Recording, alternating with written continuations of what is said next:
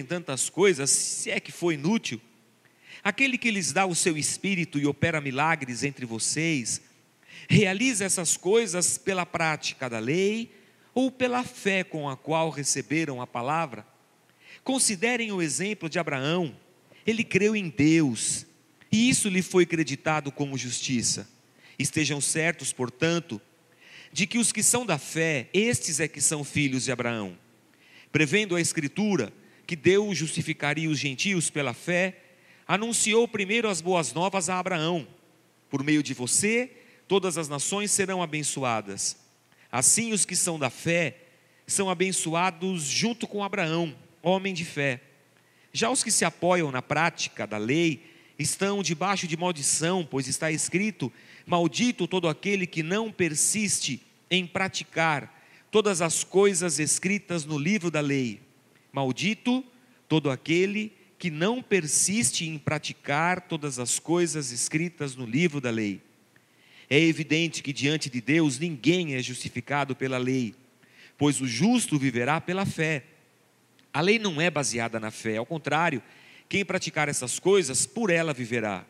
Cristo nos redimiu da maldição da lei, quando se tornou maldição em nosso lugar, pois está escrito: Maldito todo aquele que for pendurado num madeiro.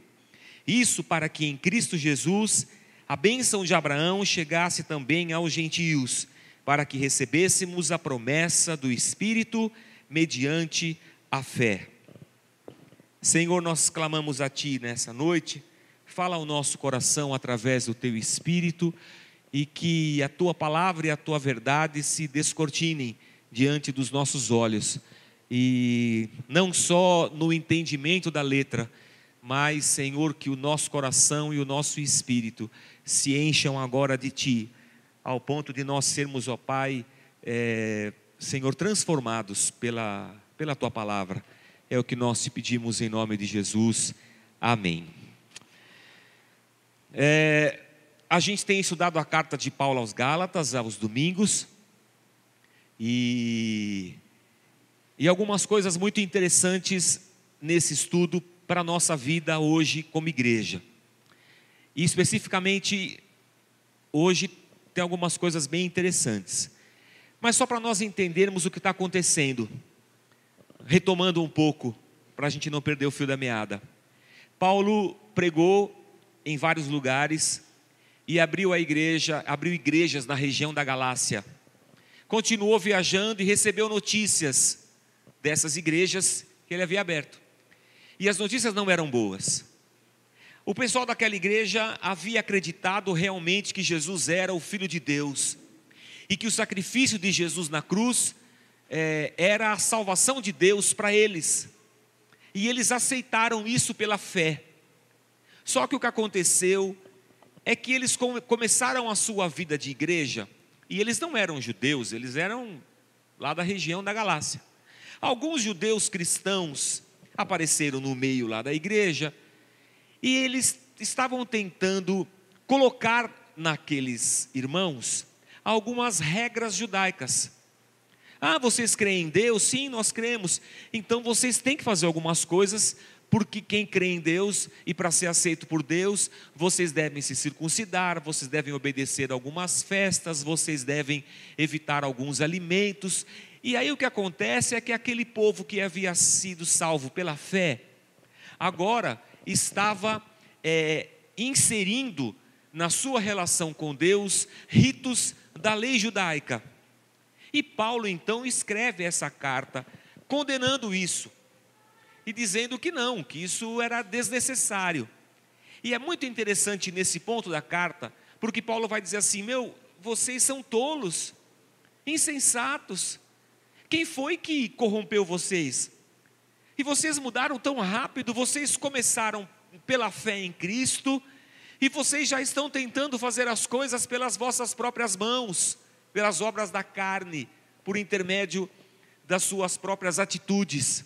Vocês querem se salvar do seu próprio jeito e não pela fé em Jesus Cristo. Aí Paulo vai dizer até de Abraão. E se a gente parar um pouco, irmãos, para um pouco para pensar. Quem já conhece um pouco da Bíblia? Abraão vem antes ou depois de Moisés? Antes. Ah, Abraão vem antes. Abraão era crente. Amém, irmãos?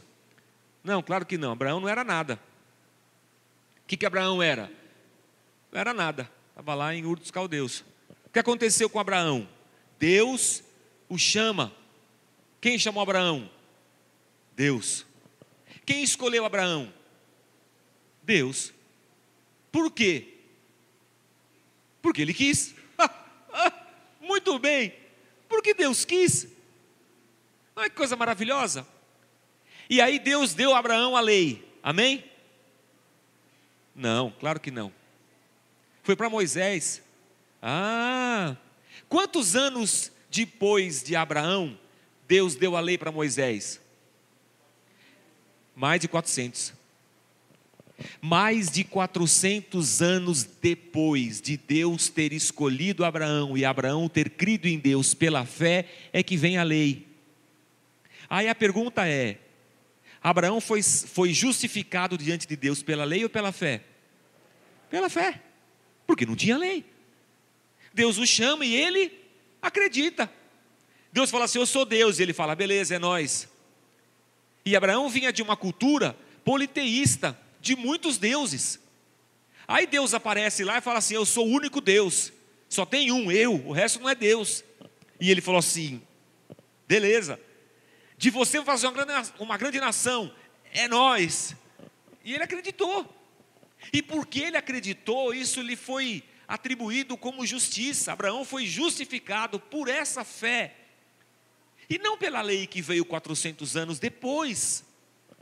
E o que Paulo está dizendo aos Gálatas é exatamente isso. Vocês não precisam se submeter à lei dos judeus para serem filhos de Abraão. Porque Abraão é da fé e não da lei. Assim como nós somos da fé e não da lei.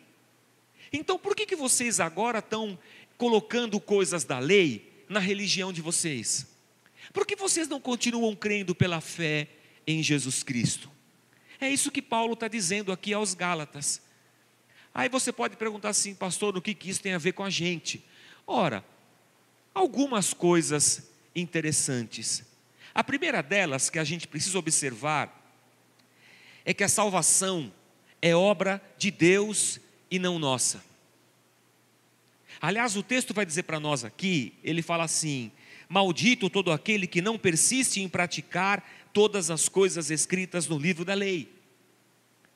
O que isso quer dizer?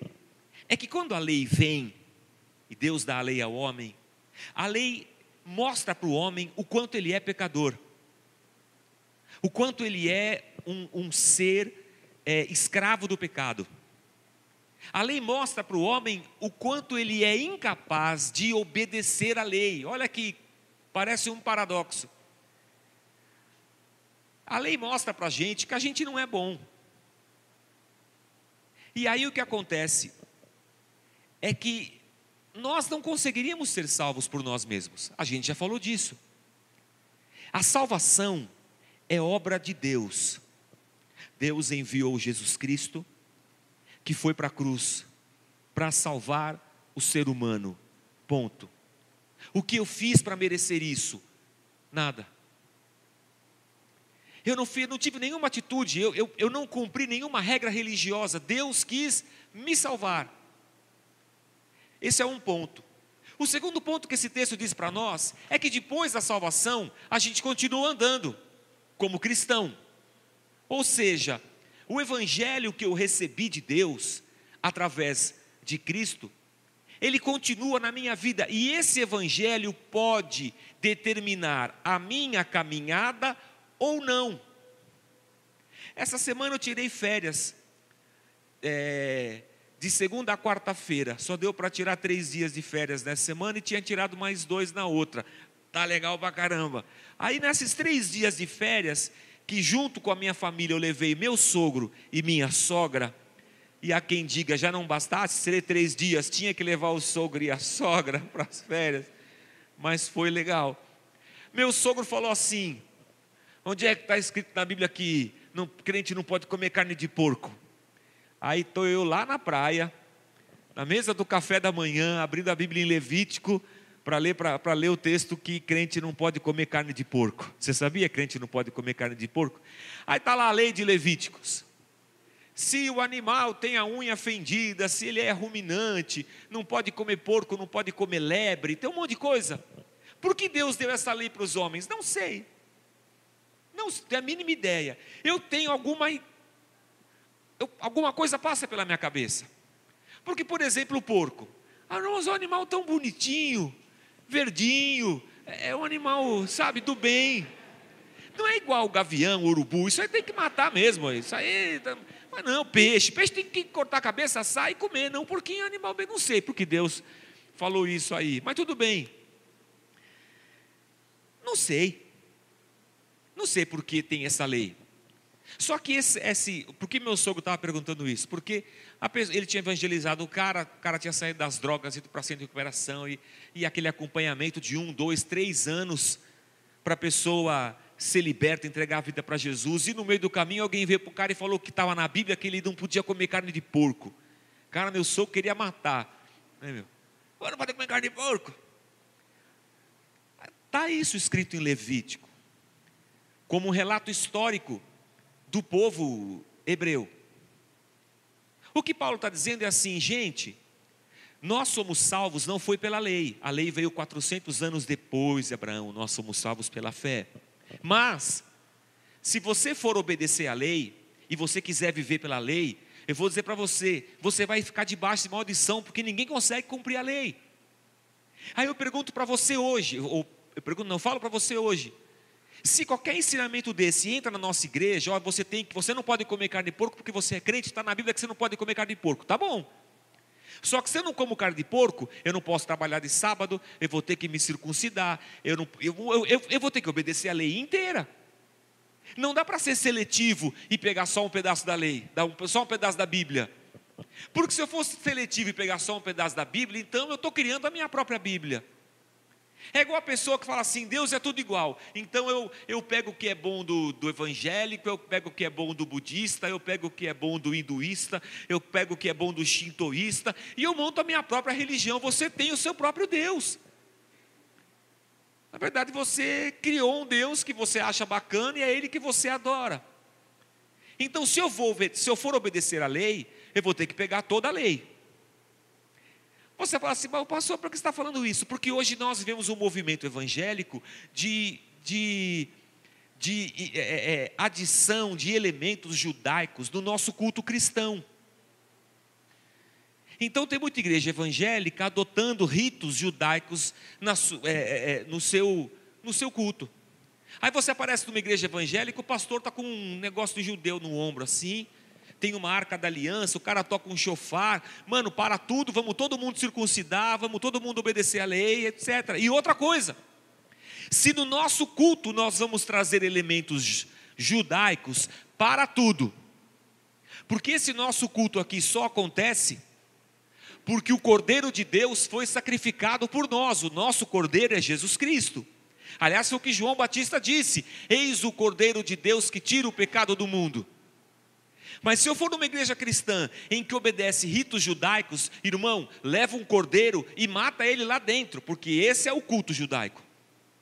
Corta o pescoço, derrama sangue, depois bota fogo em tudo, vai ficar um furdúncio, um fedor de pelo queimado e aquele sangue sangueira para todo lado, porque essa é a adoração daquele culto.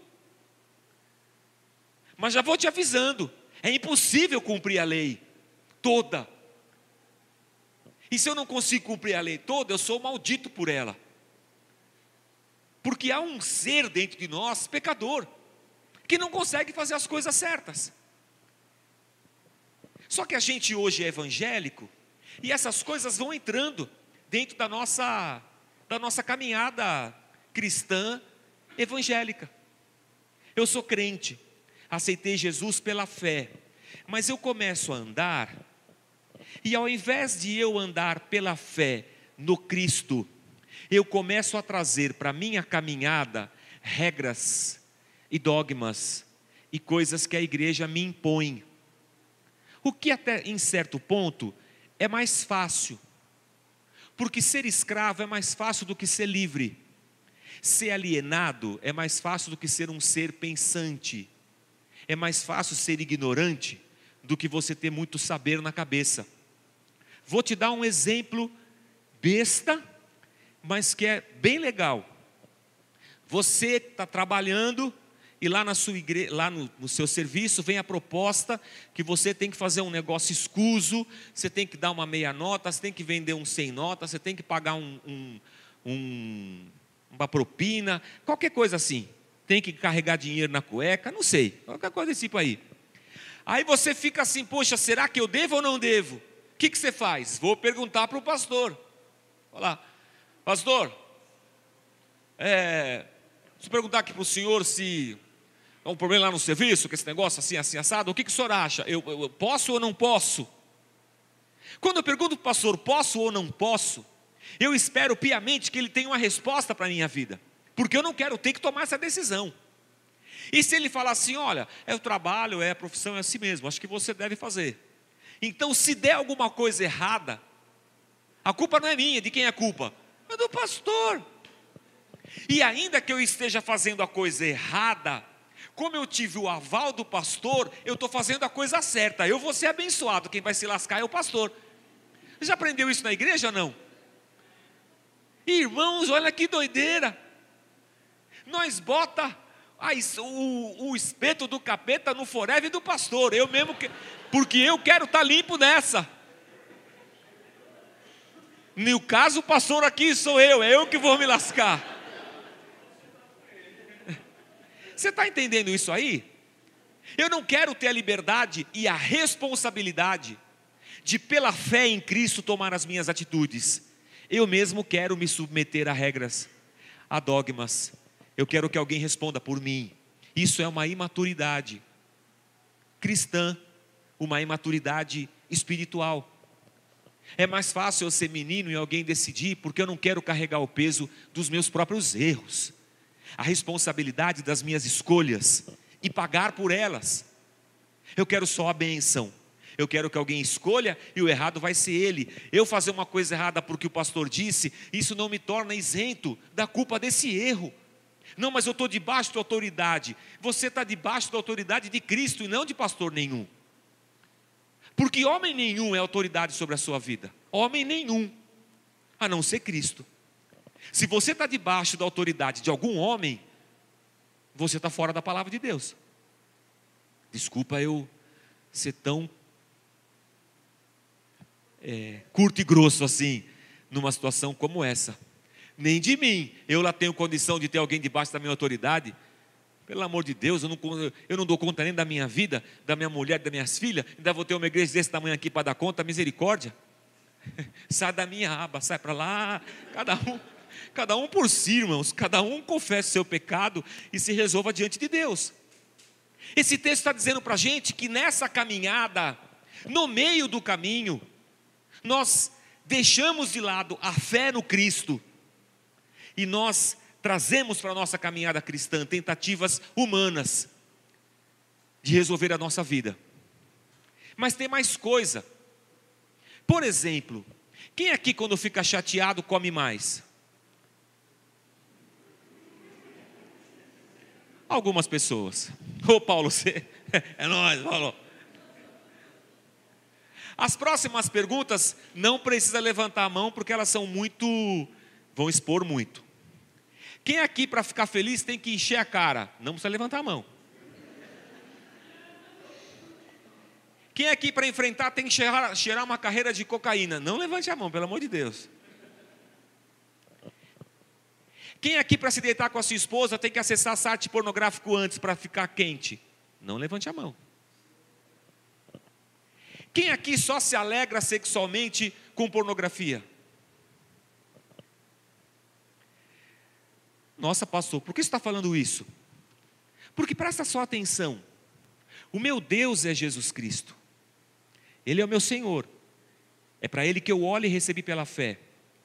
Só que só que, quando eu estou chateado, esse Cristo não consegue me salvar dessa, dessa chateação, porque eu não dei espaço para Ele me salvar dessa chateação. Quem me salva dessa chateação? A comida. De alguma maneira, essa comida se tornou a minha salvadora temporária. específica para esse momento, como é a bebida, como é a droga, como é a pornografia, como é o pecado na minha vida, porque eu, sem que eu perceba, eu não boto uma fé que servir a Deus com integridade pode me tornar feliz. Porque eu acho que a felicidade e a alegria do pecado são insubstituíveis. E na minha caminhada, Jesus não me é suficiente, só que ninguém sabe disso. Eu tenho raiva, por exemplo. Alguém aqui tem raiva de alguém? Não precisa levantar a mão também. Cara, tem um cara nos lá porque eu odeio aquele cara lá. E por que, que você odeia ele? Você pode até orar como um cristão religioso, Senhor, aleluia, tira essa raiva do meu coração. Aí Deus talvez pergunte: qual raiva, filho?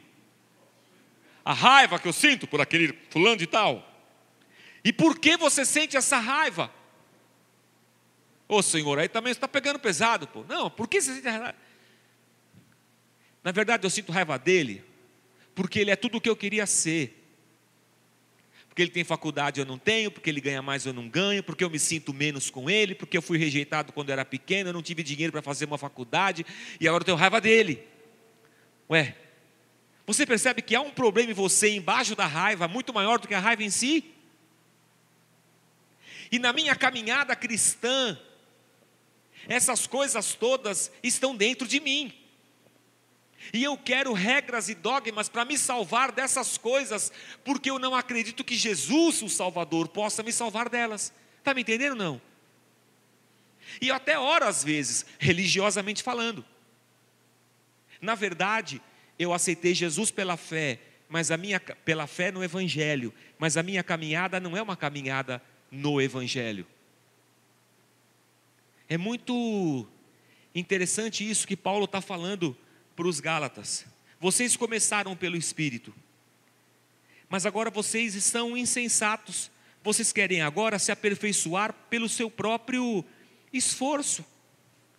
Eu quero uma regra para obedecer, eu quero um mecanismo para me encaixar, eu quero um pastor que diga o que pode e o que não pode, o que é permitido o que não é, porque eu acredito que viver o cristianismo é obedecer uma série de regras e dogmas. Que interessante isso. Ontem eu fiz um casamento do nosso curso de noivos. Foi ontem. E eu estava compartilhando com eles o texto em que Jesus fala sobre edificar a sua casa sobre a rocha, edificar a casa sobre a areia. Eu estava meditando nisso, conversando com eles e pensando na vida deles e tal, e, e, e uma, algumas analogias vieram na minha cabeça. Vou compartilhá-las com vocês. Quando você se casa com uma pessoa, você começa a conhecer aquela pessoa com muito mais profundidade. Não só as características boas, como também as coisas é, é, não tão boas, as fraquezas, as, as instabilidades é, emocionais, é, os medos, os traumas. O relacionamento a dois, no casamento, ele vai nos colocando em contato com a, a, a carência da outra pessoa e os defeitos dela. Não só no casamento, na igreja também é assim. O relacionamento que nós temos de irmão faz com que a gente comece a, a, a andar num terreno que é um terreno arenoso da vida do meu irmão. Porque na relação comunitária, a gente se abre um ao outro. A gente conversa, a gente pede oração, a gente expõe a nossa fraqueza, e o que acontece, pelo menos no casamento, é assim você descobre os, não os podres no sentido de coisas erradas, mas você descobre as fraquezas do seu cônjuge, o que dói, o que machuca, das coisas mais interiores. E o que nós fazemos com isso? Na primeira briga, você taca na cara. Não é assim, Helena? Eu uso esse negócio com maior, sabe, com a maior picaretagem para acusar e para bater. Na igreja é diferente. Na igreja a gente usa isso para fazer fofoca. Você sabia? O quê? Aquele irmão lá. Rapaz, ele. Aquilo, aquilo lá, meu. Você não sabe, você não sabe o que tem dentro daquele cara. Aquele cara é uma tranqueira e fala, tudo. Ou seja, aquele terreno instável que está dentro do ser humano e que todos nós temos, mas que exposto pela, pelo, pelo relacionamento diário, que deveria ser um lugar de temor de Deus, que aquele irmão abriu para mim, e que eu, com o temor de Deus, preciso andar sobre esse terreno com muito cuidado para não feri-lo. Deveria ser um lugar de piedade, de oração, de, de, de, de derramar amor sobre aquilo, eu exponho aquilo na fofoca. Porque todos nós temos terrenos instáveis. E eu estava conversando com o casal. Como no casamento isso vai acontecendo, é o amor que nós temos que depositar sobre essas áreas para que elas sejam cada vez mais fortalecidas e o edificar do casamento, do amor e da família aconteça. Não é para usar isso na briga, para ferir, para machucar, é para eu reconhecer isso e para eu curar isso com o amor de Deus e com a graça do nosso Senhor e Salvador Jesus Cristo. Digo isso porque todos nós temos terrenos arenosos dentro de nós. Mas na caminhada cristã, eu quero resolver isso do meu jeito, com regras, com dogmas.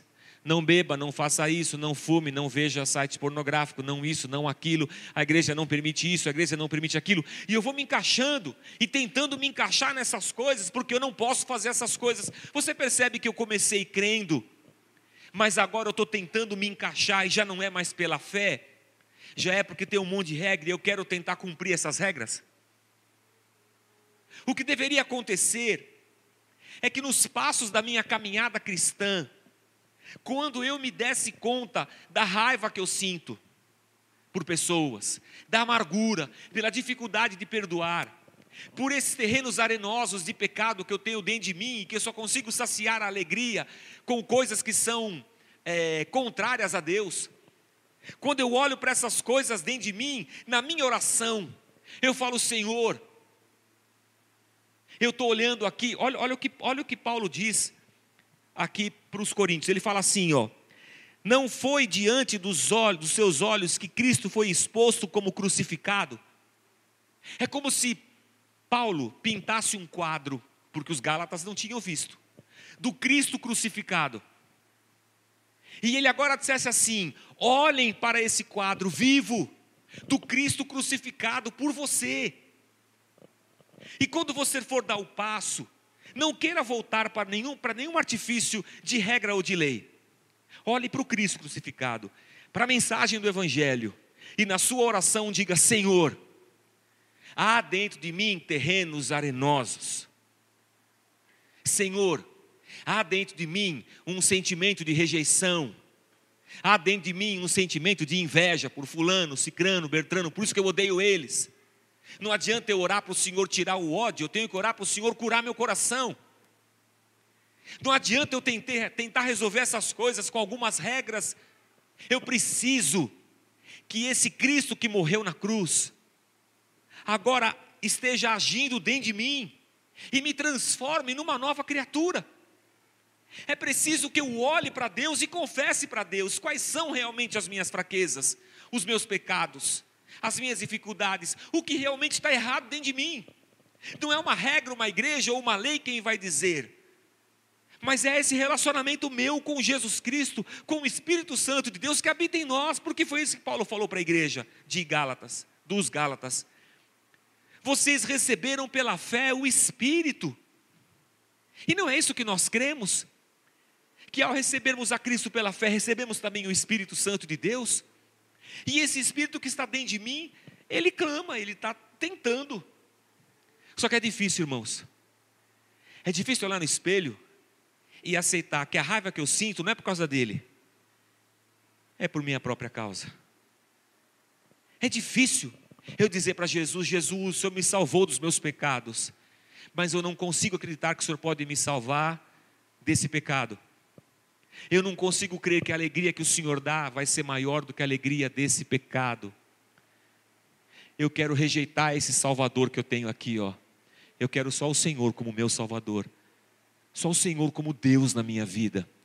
Há uma caminhada cristã que nada tem a ver com regras, mas tem a ver com um coração transformado pelo Evangelho. Mas se eu não olhar para a cruz todo dia, se eu não olhar para o Cristo exposto todo dia, eu rapidamente vou ser levado a tentar me acomodar a algum tipo de regra, porque é muito mais fácil a regra do que a luta contra o ser interior que eu tenho tem de mim.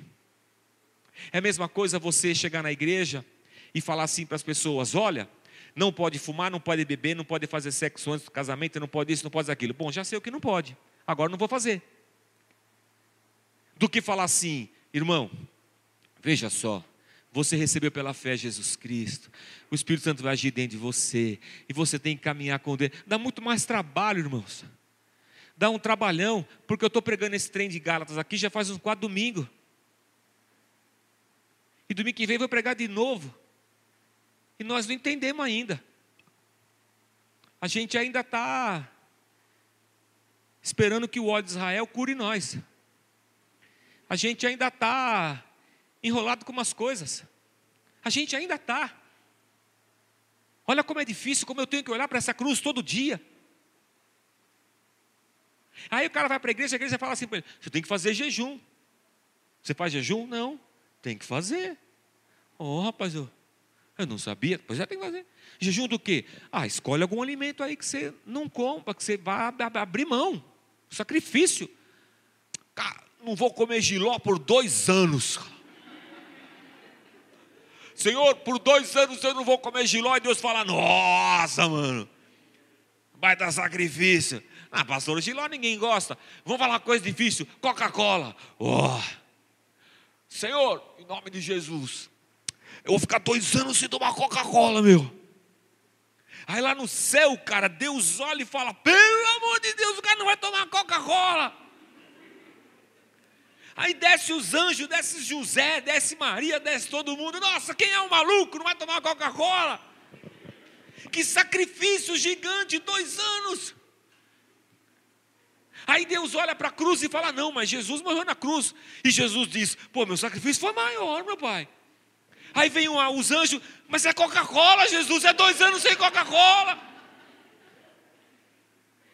Pelo amor de Deus, Senhor. Aí Jesus, aí Deus olha para Jesus, o sacrifício da cruz, o sacrifício da coca, o sacrifício da cruz, o sacrifício da coca. Aí ele fala assim: realmente é um sacrifício extraordinário. Anjaiada, desce lá e abençoa esse cara, porque é muito sacrifício para um homem só. A gente dá risada. Mas eu, eu não vou pedir para levantar a mão, mas se eu falar que levanta a mão quem já fez jejum de Coca-Cola e esperou receber bênção de Deus pelo sacrifício feito, vai ter uma meia dúzia de mão levantada aqui para mais, para mais. Mas eu não vou expor a igreja ao vitupério, eu vou ficar quieto aqui. Mas não é isso. Fala assim: você tem que fazer jejum. Legal, vou fazer jejum.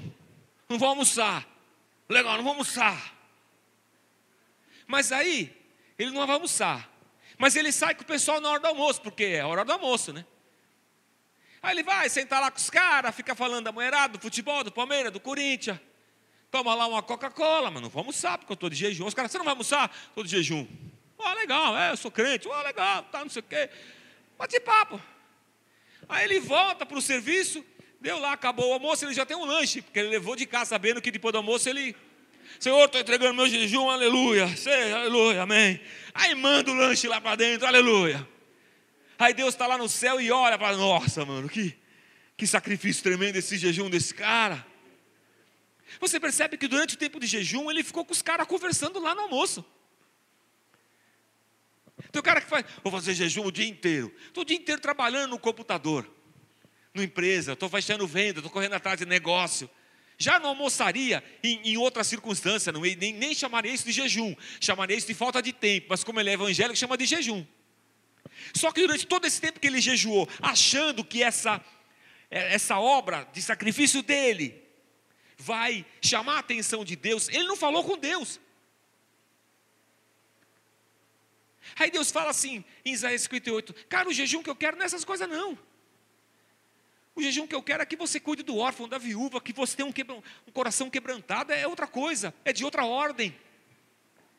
Aí eu falo assim, pô, vou fazer um jejum, beleza. Agora, 10 da manhã, vou parar tudo. Eu vou desligar telefone, celular. Eu não vou olhar Facebook, eu não vou olhar nada. Eu vou desligar a televisão, eu vou desligar a rádio.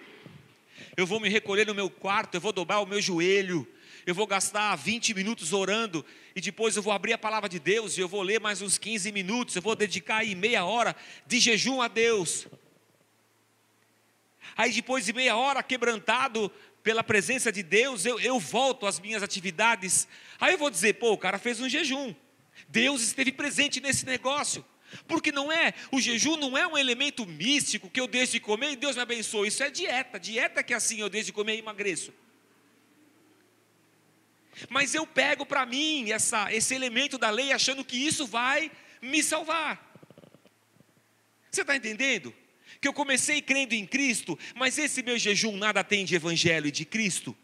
Sou eu mesmo fazendo um sacrifício para ver se Deus me ajuda? Sou eu mesmo pegando é, é, Malaquias 3,10 e querendo dar uma oferta para Deus e um dízimo, para modo de Deus me ver o meu sacrifício e me ajudar?